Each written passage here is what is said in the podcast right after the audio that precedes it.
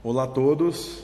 Hoje o nosso verbete é conselho e o mentor da casa vai dizer o seguinte: Se me fosse facultado obsequiar um conselho, diria: entreguem-se aos seus corações. Sabe por que não dou conselhos? Pois a cada nova pergunta tem mais dez respostas. Como um labirinto, não existe passado e nem futuro, só o presente.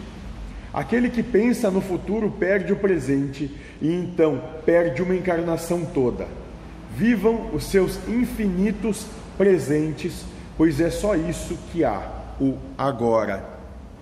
E aí, dentro do nosso entendimento da casa, é exatamente nós, nós vamos trazer, nós vamos trabalhar da seguinte forma que nós só, só existimos no presente. O passado passou e necessariamente ele não foi como a gente lembra, porque nós temos é, critérios emocionais que fazem compreender o passado, ou seja, a gente não, não, não, tem, não tem a realidade, tem a maneira como se lembra do que aconteceu, e o futuro nunca vai chegar. Então nós só temos o presente, só temos o agora, esse momento, esse instante que você está vendo isso. Você só tem esse instante. E é esse instante que tu tem para ser feliz, com paz e harmonia.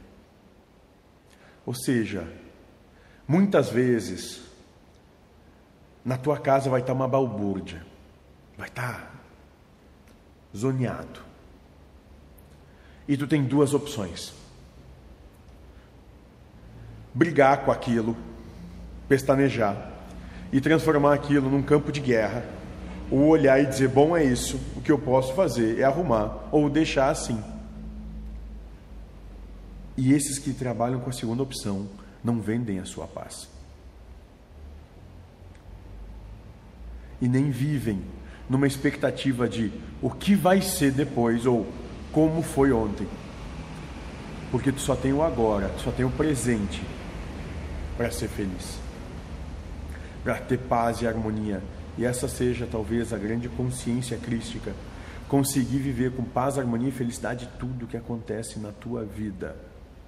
Eu acho que essa foi a proposta do Cristo, não deixar te levar por coisa alguma.